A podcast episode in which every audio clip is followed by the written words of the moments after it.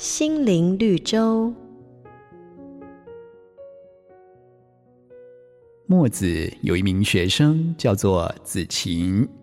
有一回，子禽问墨子：“老师，话说得多有益处吗？”墨子回答说：“你看看那蛤蟆、青蛙和苍蝇，不分昼夜的不停鸣叫，叫到口干舌燥。可是人们大多充耳不闻，谁会留意他们呢？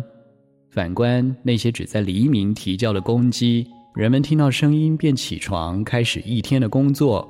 所以话说的多有什么好处呢？”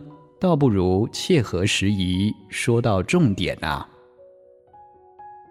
说话这件事看似再平常不过，但是一句鼓励的话却可以帮助人重新站立。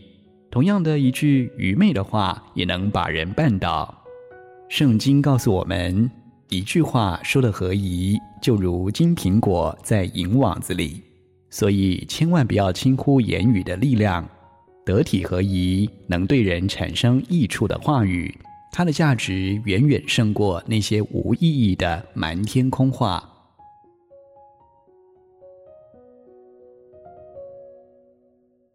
瑞圆银楼与您共享丰富心灵的泉源之旅。好家庭联播网，中部地区古典音乐台。FM 九七点七，北部地区，Bravo FM 九一点三。